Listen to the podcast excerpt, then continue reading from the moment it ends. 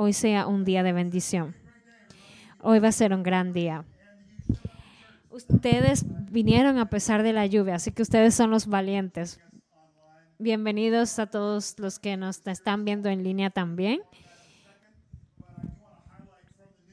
Quiero eh, resaltar en las noticias de Harlan que empezamos los grupos, los pequeños grupos, hoy septiembre 11 y este semestre es hasta septiembre, hasta diciembre 10. Puedes ver el director en harlandchurch.com slash groups. Tenemos grupos de ejercicios, eh, grupos de jugar eh, boliches. Hay grupos de todo y para todos.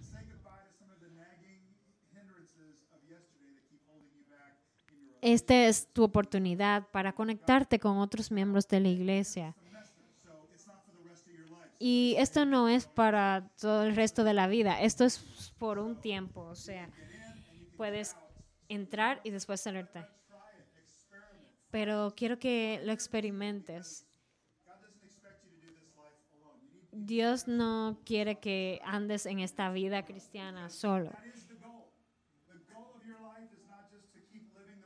Y la meta no es que sigas viviendo tu vida tal como estás, sino el de crecer, pero el de crecer juntos con tus hermanos. Y por eso es que estamos en, esta serie del buen fruto. Hoy vamos a estar hablando en, el capítulo de, Gálatas, en el libro de Gálatas, perdón. Así que por favor, tienes tus notas, eh, puedes llenar los espacios en blanco. Yo sé que este mensaje va a ser de bendición. Si estás viendo en línea, también puedes eh, bajar las, las notas. Así que leamos. En Gálatas 5, 22, 23 dice. En cambio, el fruto del Espíritu es amor, alegría, paz, paciencia, amabilidad, bondad, fidelidad, humildad y dominio propio. No hay ley que condene estas cosas.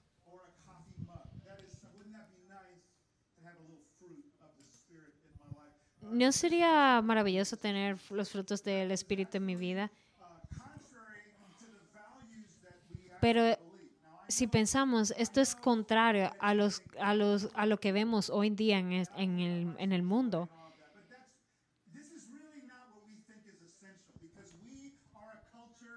Estamos en una cultura que valora que las cosas se, se hagan, pero no importa los medios. Si necesitas romper unos huevos para hacer una tortilla, el mundo no le importa porque no importan los medios, lo que importa es que tengas y veas los resultados. Todos estos frutos que vemos aquí en el capítulo 5 um, de Gálatas son buenos, pero lo que hemos visto en nuestra cultura es que si no tenemos los resultados cuando lo necesitamos, tenemos que usar los medios que necesitemos para eh, obtener esos resultados. Y por esto es que han escuchado esto, el fin justifica los medios. Las personas creen esto. Incluso los cristianos, muchos cristianos creen esto. Sería maravilloso si puedo tener los frutos del Espíritu pero eso es cuando puedes tener los resultados. Pero si no puedes tener los resultados, la cultura te enseña que hagas lo que puedas y como sea para tener los resultados. Pero esto no es lo que nos enseña Jesús. Aquí habla de los frutos de los frutos del espíritu, del espíritu. Y esto no es un, un verso bueno que está en, la Biblia. Y si miras eh, en unos versos anteriormente a, este, a, estos versos aquí, habla de, de, los también lo de los frutos de la carne. Y lo que quiero mostrarte, pero no voy a pasar mucho tiempo en esto, es de los frutos de la carne.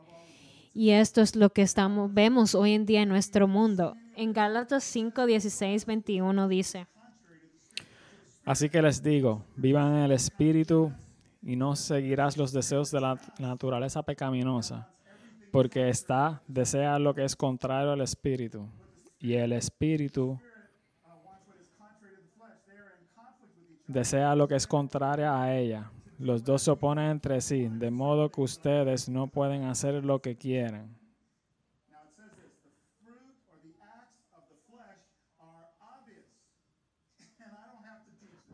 Pero si los guía el Espíritu, no están bajo la ley. Las obras de la naturaleza pecaminosa se conocen bien. Inmoralidad sexual, impureza y libertinaje. Idolatría y brujería. Odio, discordia, celos, arrebatos de ira. Rivalidades, disensiones, sectarismos. Y envidia, borrachera, urgías y otras cosas parecidas. Les advierto ahora, como antes lo hice, que los que practican tales cosas no heredarán el reino de Dios. esto es lo que vemos hoy en día. Celos, envidias, ira.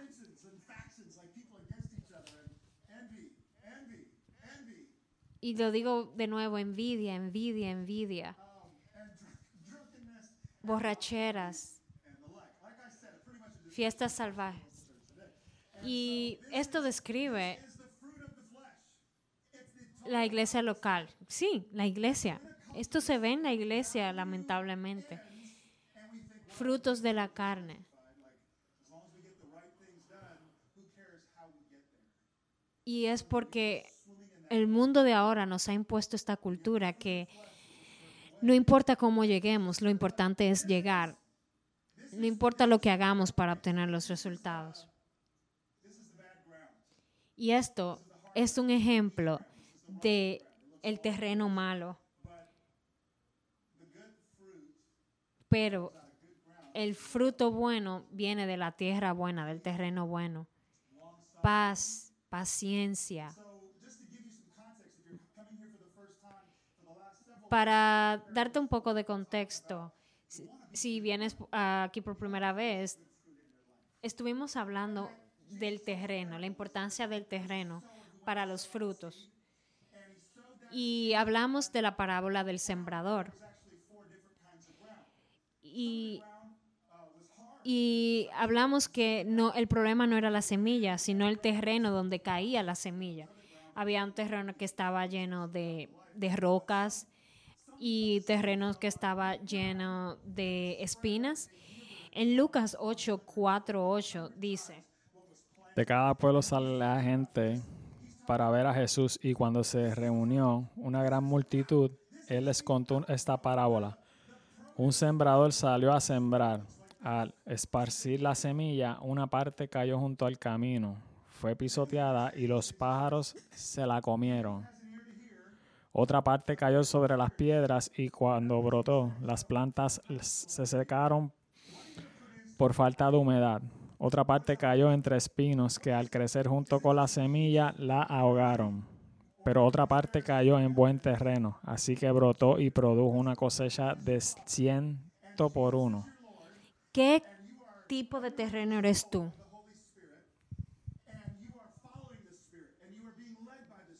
Cuando eres guiado por el Espíritu, cuando escuchas al Espíritu, cuando te inclinas a, a a agradar el Espíritu, esos son, salen frutos buenos y esto es lo que significa este buen terreno. ¿En qué lista estás tú? ¿Qué tipo de terreno?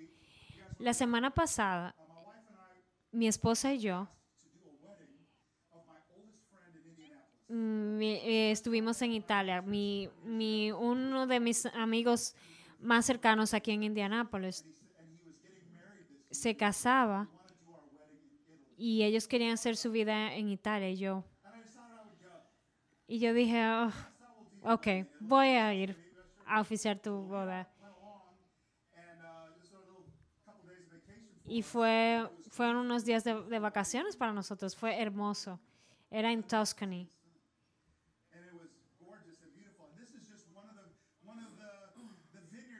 Y esto fue uno de los viñeros. Esto no estaba en un, en un viñedo, esto estaba en la calle cuando pasábamos. Los viñeros se veían, uno pasando por las carreteras y miren, miren cómo los frutos se ven. Esto es un buen fruto. Y esto me vino a la mente cuando vi este fruto, me vino a la mente lo del, sem- lo del sembrador, cuando riega la semilla, esta es la expectativa de ver frutos. El pastor pone una foto de Tuscany y de frutos que eran frutos que se veían, uvas que se veían muy buenas y bonitas. Y esto es la importancia de los frutos. En Mateo 7, 16 al 20 dice. Por sus frutos los conocerán. ¿Acaso se recogen uvas de los espinos o higos de los cardos? Del mismo modo, todo árbol bueno da fruto bueno, pero el árbol malo da fruto malo. Un árbol bueno no puede dar fruto malo y el árbol malo no puede dar fruto bueno. Todo árbol que no da buen fruto se corta y se arroja al fuego. Así que por sus frutos los conocerán. El, som- el sembrador tiene una expectativa de tu vida. Y el sembrador es el Espíritu Santo. Esto quiere decir que cuando Dios está utilizando a alguien para que siembre la semilla en ti, un maestro, un pastor, un, un amigo, la expectativa es que esa semilla pueda crecer y convertirse en un buen fruto. Pero de esto depende el terreno en que cae la semilla.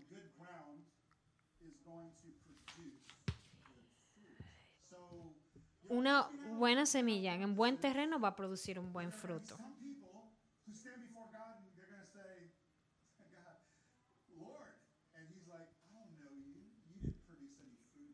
Y cuando vayas en la presencia del Señor y Él te diga, no, produci- no produjiste ningún fruto,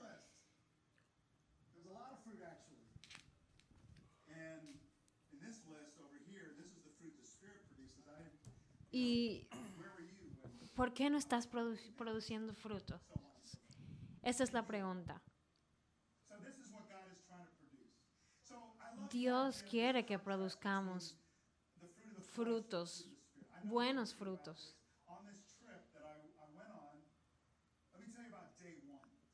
Cuando estuve en este, este viaje a Italia.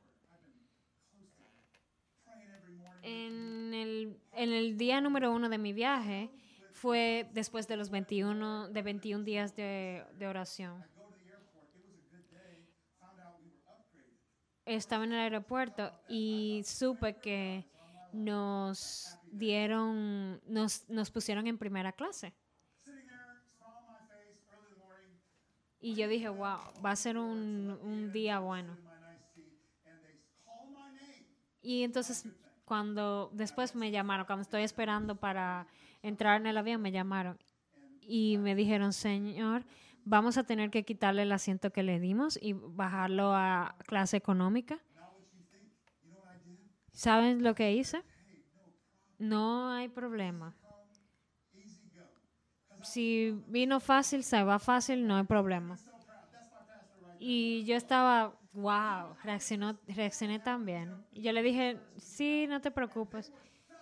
Y ellos estaban como que en shock porque ellos pensaban que después de que nos dieron ese asiento en primera clase y después nos dicen que no, que no, no, no nos lo van a poder dar porque el, el asiento estaba con eh, defectos. Y yo dije, ellos estaban esperando que yo reaccionara mal.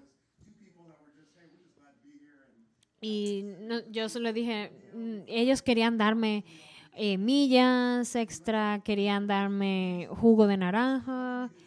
¿Qué, ¿Qué podemos hacer? Y yo dije, no, no, no se preocupe. Y cerraron la puerta del avión y después dijeron, hubieron dos personas que no vinieron, así que lo vamos a pasar a primera clase. Así que al final nos montaron en primera clase. Y yo dije, wow, los frutos del Espíritu. Eso lo hizo el Señor. Yo pasé la prueba y me sentí feliz porque pasé la prueba. Eso fue el día número uno del, del viaje. Ahora déjenme decirle del día 10, que eso fue cuando veníamos de regreso. Yo estaba cansado. Yo eh, tenía el, jet lag. eh, estaba eh, atrasado para, para es- escribir este mensaje. Y yo estaba cansado, frustrado. Teníamos que estar a las 3 de la mañana en el aeropuerto. Y luego veo un pastor de Indianápolis que me dice, Pastor Darren. Y ellos estaban hablando tan alto y yo estaba cansada. Y yo estaba como que baja la voz en mi mente. Y yo estaba como que... Y, y yo estaba como, puedes no usar tu voz de la iglesia porque esa persona está hablando súper alto. Bendito Dios. Y yo estaba, estaba haciendo como que eh, no, es- no- estaba, le respondí bien, pero no estaba en el humor de estar hablando. Yo solo quería llegar a mi casa. Entonces estaba de, en la línea de, se- de seguridad y me puse en la línea equivocada, que era la línea regular de seguridad. Me tuve que quitar mis zapatos, la correa, la, el, la laptop todavía lo quitan. Y luego me tuvieron que abrir la maleta porque había líquido y yo y yo estaba en, mi maleta tenía eh, se me olvidó que tenía líquido más de tres onzas. Y yo estoy como que y entonces como estamos en el gate pidieron el- los paseos y había un, un problema con uno de los tickets de nosotros. Y ahí fue que yo exploté.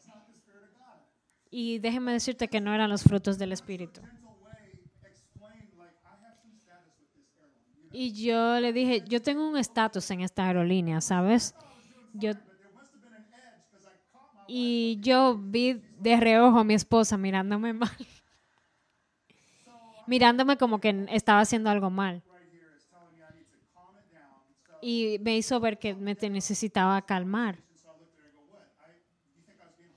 Y yo dije, y, y yo le dije, ¿crees que fui rudo? Y ella dijo, sí, fuiste rudo.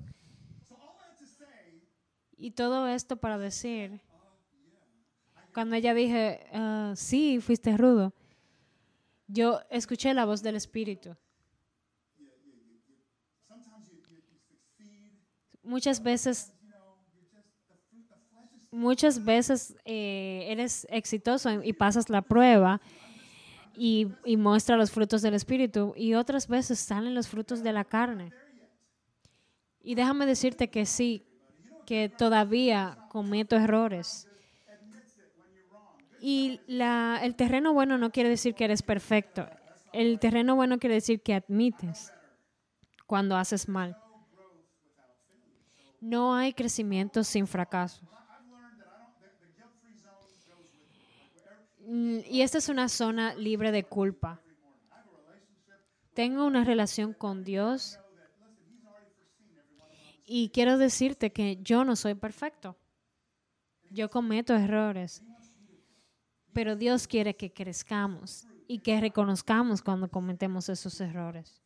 En, en Gálatas 5, 22 al 23 dice, En cambio, el fruto del Espíritu es amor, alegría, paz, paciencia, amabilidad, bondad, fidelidad, humildad y dominio propio. No hay ley que condene estas cosas.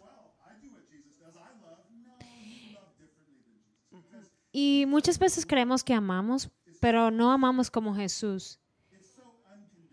Porque muchas veces tenemos un amor que no es incondicional. El carácter de Jesús era esto, que él amaba sin importar quién sea, pero nosotros muchas veces nuestro amor es condicionado, solamente con las personas que nos hacen bien o las personas que nos gustan. ¿Cómo Jesús amaba? Si esto no está claro para ti, podemos ver que no solo lo que Jesús hace, pero cómo Él lo hace.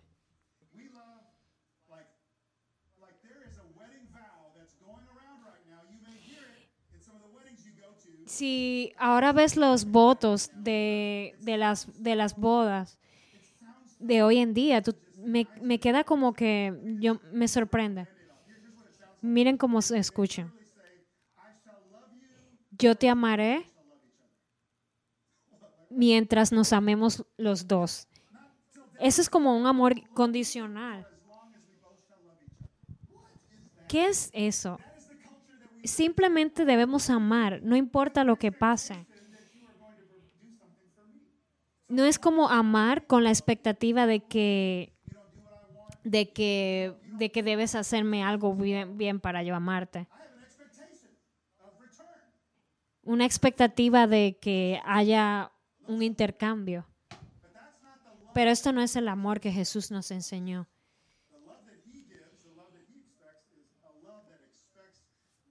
El amor que Jesús dio es un amor que no espera nada a cambio.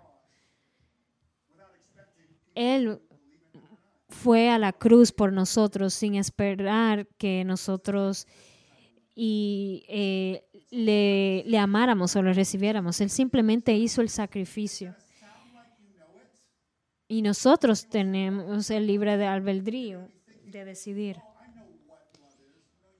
No sabes lo que es amor hasta que experimentes como Jesús amó, como Jesús nos ama, como el gozo trabaja. La forma de Jesús es tan diferente. Es tan diferente de lo que vemos hoy en día en nuestra cultura. De lo que vimos, de lo que vemos en nuestra iglesia hoy en día.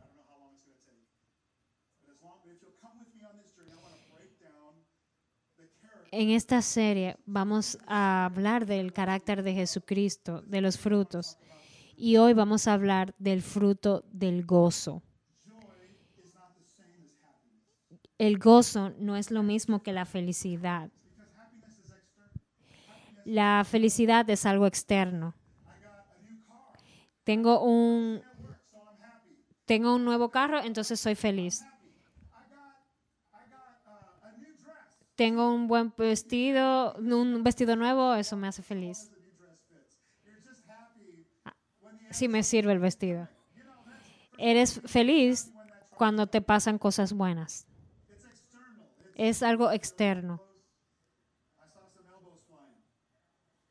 Tú estás feliz mientras lle- lleve el camión de Amazon cada vez que eh, mires al frente.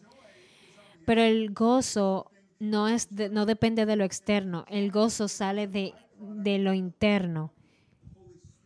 Es de, viene del espíritu, un fruto del espíritu. No tiene que ver con las circunstancias, los eventos. Trasciende las personas, eventos y circunstancias. Y esto es lo contrario de lo que vemos hoy en día en el mundo, donde hay temor, eh, donde hay ira, y donde las personas están haciendo lo que quieran. El gozo no depende de mis circunstancias.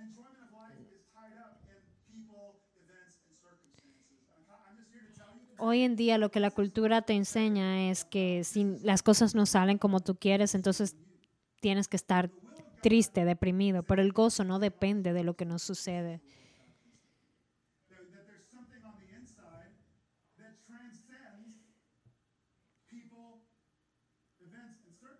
hay algo de dentro de nosotros que consistentemente trasciende a través de los problemas y las dificultades. Esto es un verdadero gozo que va constantemente a trascender a través de los problemas y las dificultades. Es interno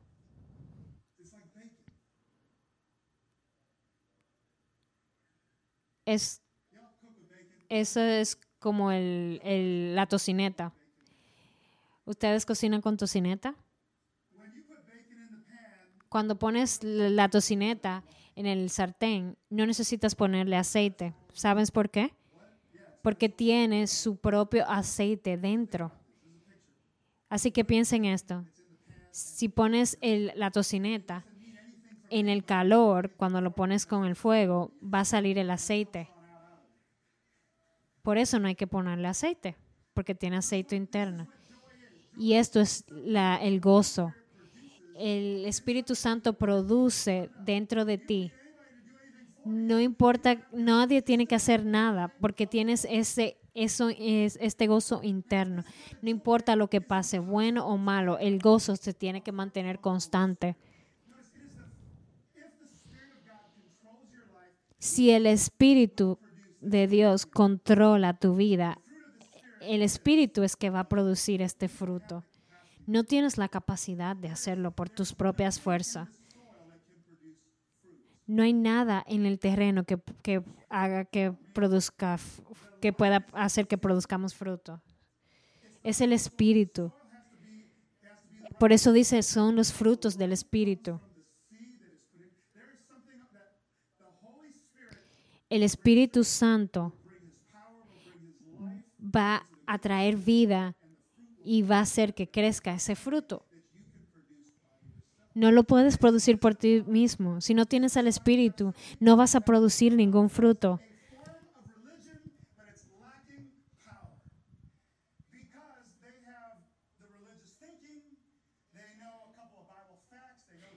Y muchos, hay muchos religiosos que se saben la Biblia de principio a fin, pero no tienen tiempo para tener una relación con Dios. Oración, lo mismo. Piensan que es una pérdida de tiempo porque pierden más el tiempo preocupándose por los problemas.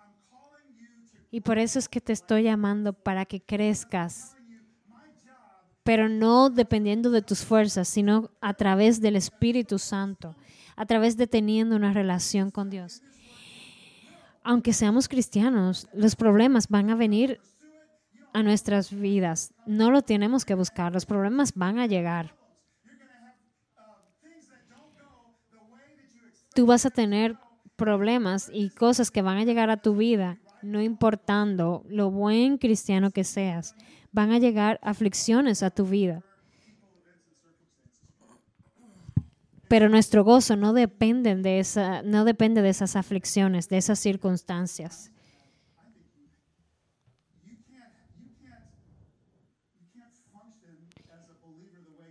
No puedes funcionar como un creyente y, y no sin producir frutos. No puedes funcionar como un creyente si no tienes una relación con Jesucristo. No importa a qué denominación de iglesia vayas o si tienes años en la iglesia porque tus padres te llevaron. No, no vas a producir frutos por esto. Es por el Espíritu Santo. Es por la relación que tienes.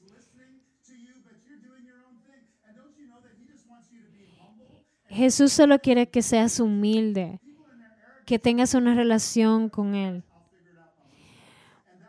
Las personas siempre creen en su arrogancia que pueden resolver sus problemas por sus propias fuerzas. Déjame decirte que no hay ningún poder en la carne.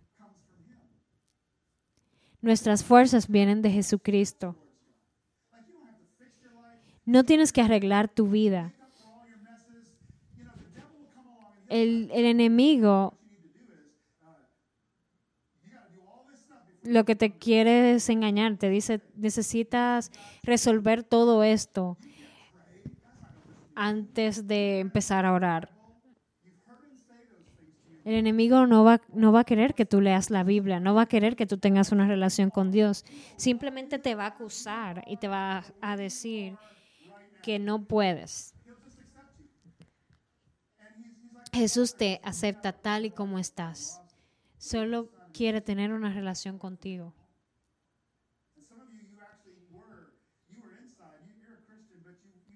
Muchos de ustedes son cristianos, pero están tan alejados de Dios. Y muchas veces quieres como resolver cosas antes de venir a Dios, pero sin Dios no puedes resolver nada. Solo tienes que humillarte y decirle, Señor, te necesito.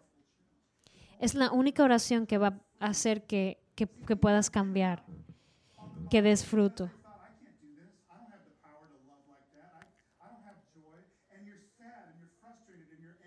Muchas veces piensas, no tengo, no estoy dando frutos, no tengo el poder de dar frutos y te deprimes. Pero déjame decirte el secreto. En Juan 15, 1, 5 dice, Permanezcan en mí y yo permaneceré en ustedes. Así como ninguna rama puede dar fruto por sí misma, sino que tiene que permanecer en la vid. Así tampoco ustedes pueden dar frutos si no permanecen en mí. Yo soy la vid y ustedes son las ramas. El que permanece en mí, como yo en él, dará mucho fruto. Separados de mí, no pueden ustedes hacer nada. yo soy el vino y ustedes son las ramas. Sin Jesús no podemos hacer nada. Nosotros no tenemos que trabajar para producir el fruto. Es cuando nos conectamos con Jesús que podemos producir fruto. Aquí está el secreto. No podemos producir el fruto en nuestras propias fuerzas.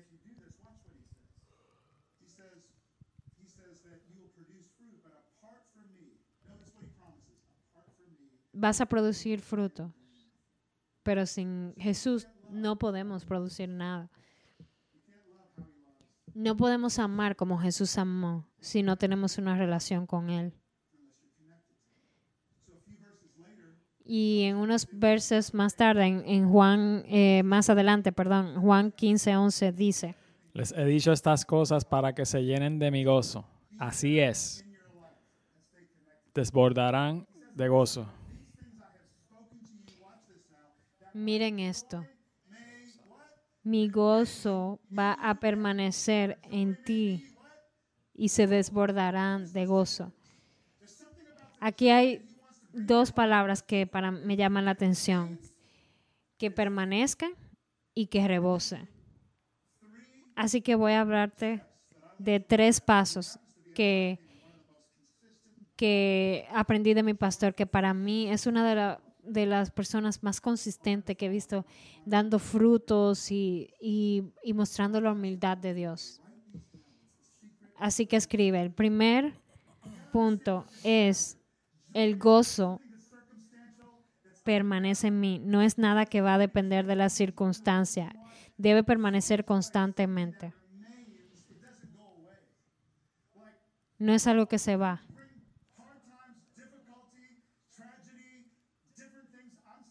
No importa las circunstancias que vengan, eh, tristeza, dolor, muerte,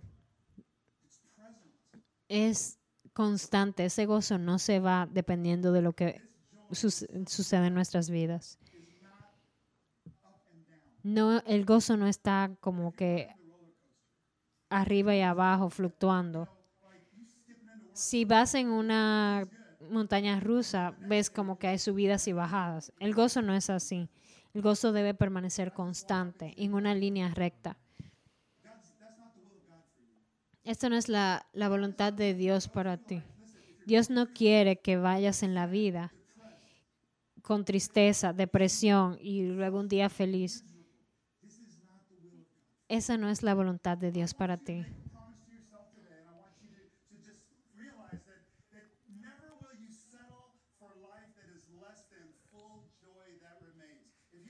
Nunca te conformes con una vida que no esté llena de pleno gozo. Esa es la voluntad de Dios para nuestras vidas. Y no significa que vas a ser perfecto, pero vas, significa que vas a reconocer cuando cometas faltas, significa que, que el- tu gozo no va a depender de las circunstancias. Y esto es un gozo que permanece, que es consistente. Yo quisiera que tú tener más tiempo para hablar de esto, pero las en las siguientes semanas vamos a hablar más sobre esto. Pastor, entonces quiere decir que debo estar feliz cuando vengan dificultades a mi vida y pruebas. En Hebreos 12, 1 al 2 dice, Despojémonos del lastre que nos estorba, en especial del pecado que nos asedia, y corramos con perseverancia la carrera que tenemos por delante. Fijemos la mirada en Jesús, el iniciador y perfeccionador de nuestra fe, quien por el gozo que él esperaba soportó la cruz, menospreciando la vergüenza que ella significaba, y ahora está sentado a la derecha del trono de Dios. Este es el secreto de cómo Jesucristo soportó. Y, y Él no, no murió en esa cruz y resucitó en vano. Él nos enseñó cómo nosotros podemos soportar en medio de la prueba. Y aquí habla del segundo pu- punto, el gozo pleno que me capacita para soportar. El primer punto dijimos el gozo pleno que permanece en mí. Ahora el gozo pleno que me capacita para soportar. Punto número dos.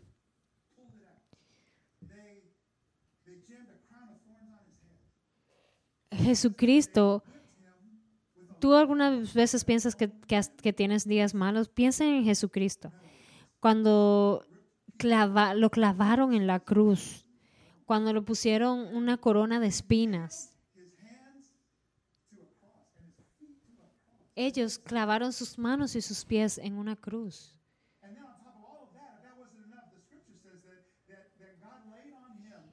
Y, y Dios puso todos los pecados de cada uno de nosotros en Él.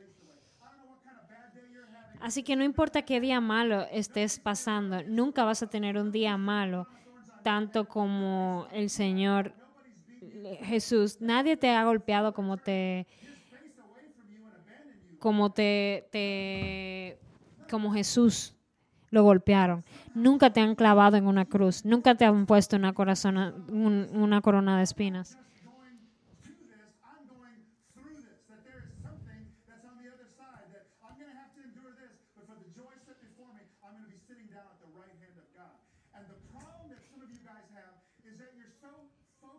Muchas veces estamos tan enfocados en el presente. No estás pensando que Dios te está llevando, atravesando por algo para llevarte a donde te quiere llevar. Est- esta prueba es temporaria, tem- temporera.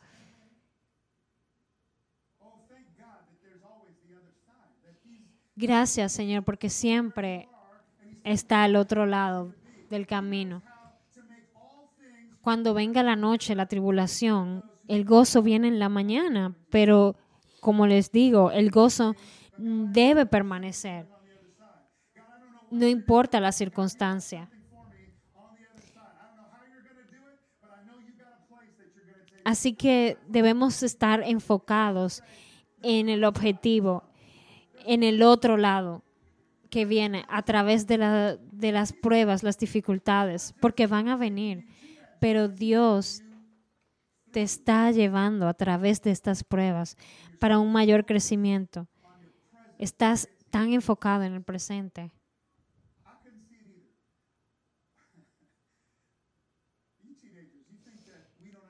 Los adolescentes muchas veces piensan que no, no entendemos. Bueno, pues déjeme decirte que yo cuando era adolescente, mi novia terminó conmigo en aquel entonces.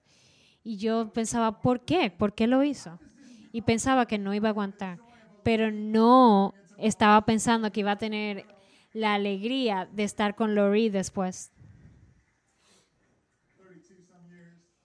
32 años y todavía no, no puedo estar más contento de la decisión que tomé cuando decidí hacer mi vida con Lori. Yo una vez estaba predicando como prueba en una iglesia y cuando terminé, ellos del púlpito me, llevaron a la puerta de la iglesia. Yo sabía que no me iban a llamar más en esa iglesia. Y yo dije, "Wo- wow, ¿por qué? Pero yo no sabía que es que Dios me tenía preparado para Heartland Church, para la iglesia de Heartland. Tú no sabes hasta dónde Dios te va a llevar. Muchas veces no lo vas a entender, pero confía que Dios tiene un propósito. Y así es que puedes soportar. Así fue que Jesucristo pudo soportar en la cruz, porque no estaba enfocado en el presente, sino él estaba enfocado en el objetivo final.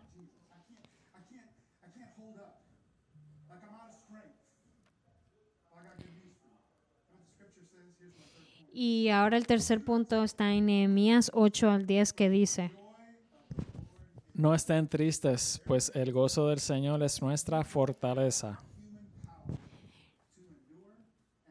no tienes el poder humano de soportar, es Dios que te da esa fortaleza, es el Señor que te da esa fortaleza. Aunque no lo entiendas, Dios te da las fuerzas de soportar las pruebas, los problemas. Cuando los niños no te estén escuchando, obedeciendo, piensa, el gozo del Señor es mi fortaleza. Cuando tu hijo te dice que ya no te ama. Y ahí piensa, el gozo de Dios es tu fortaleza. O cuando la persona que, que estás casada te dice que ya no te ama más. Ahí piensa, el gozo del Señor es mi fortaleza. Y esto es lo que te va a traer paz en medio de las dificultades, de las pruebas. Cuando enfrentas la pérdida de un trabajo, de un ser querido, el gozo del Señor es mi fortaleza. No importa lo que vas a hacer. Hoy es el día que el Señor ha hecho y me regocijaré en él. El gozo del Señor es mi fortaleza. Yo amo esto. ¿Puedes entender lo poderoso que es tener una relación con Dios? Sin mí nada podemos, nada puedes, po- podrás hacer. Sin el Señor no podrás hacer nada. Necesitamos de Dios en nuestras vidas. Necesitamos de Dios. No tengo todas las respuestas, pero Dios sí. No, ten- no tenemos todas las respuestas,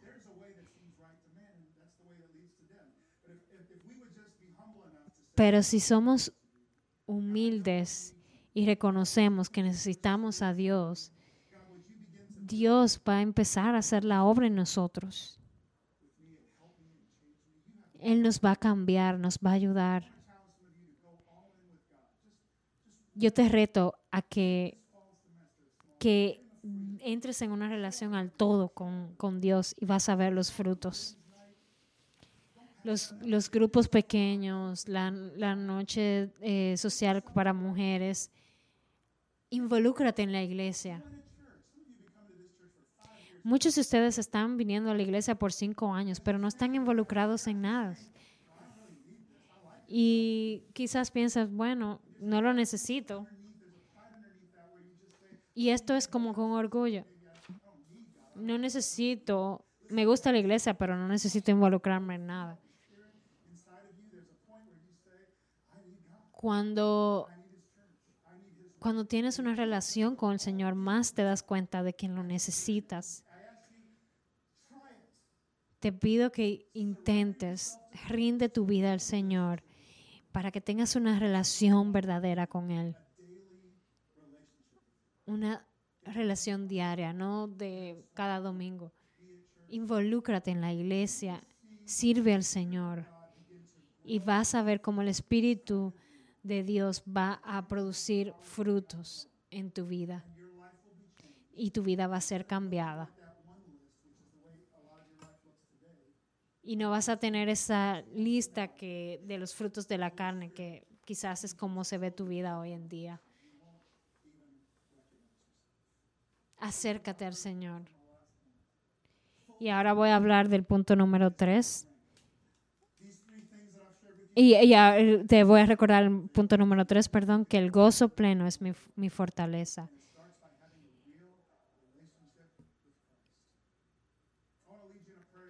Quiero dirigirte en una oración. Así que haz esta oración conmigo. Señor, yo sé que hay alguien que escuchó este mensaje y que le tocó.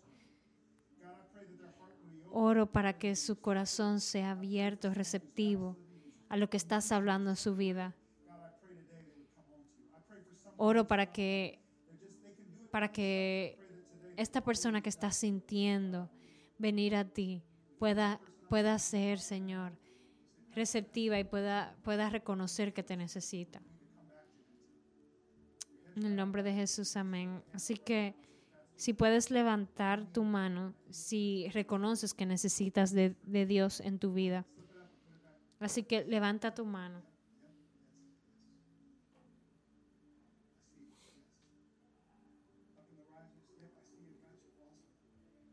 Te puedo ver. Dios te bendiga. Dios te, ben- Dios te bendiga.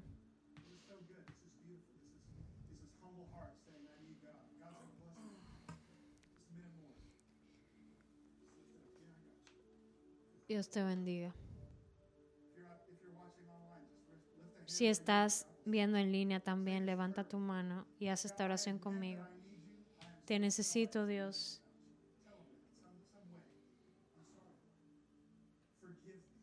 Perdóname. Ven a mi vida. Cámbiame.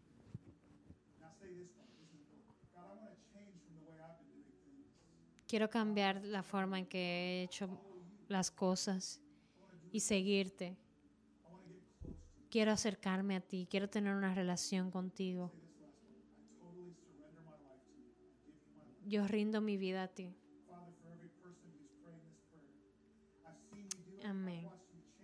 Señor, oro por cada persona que hizo esta oración hoy.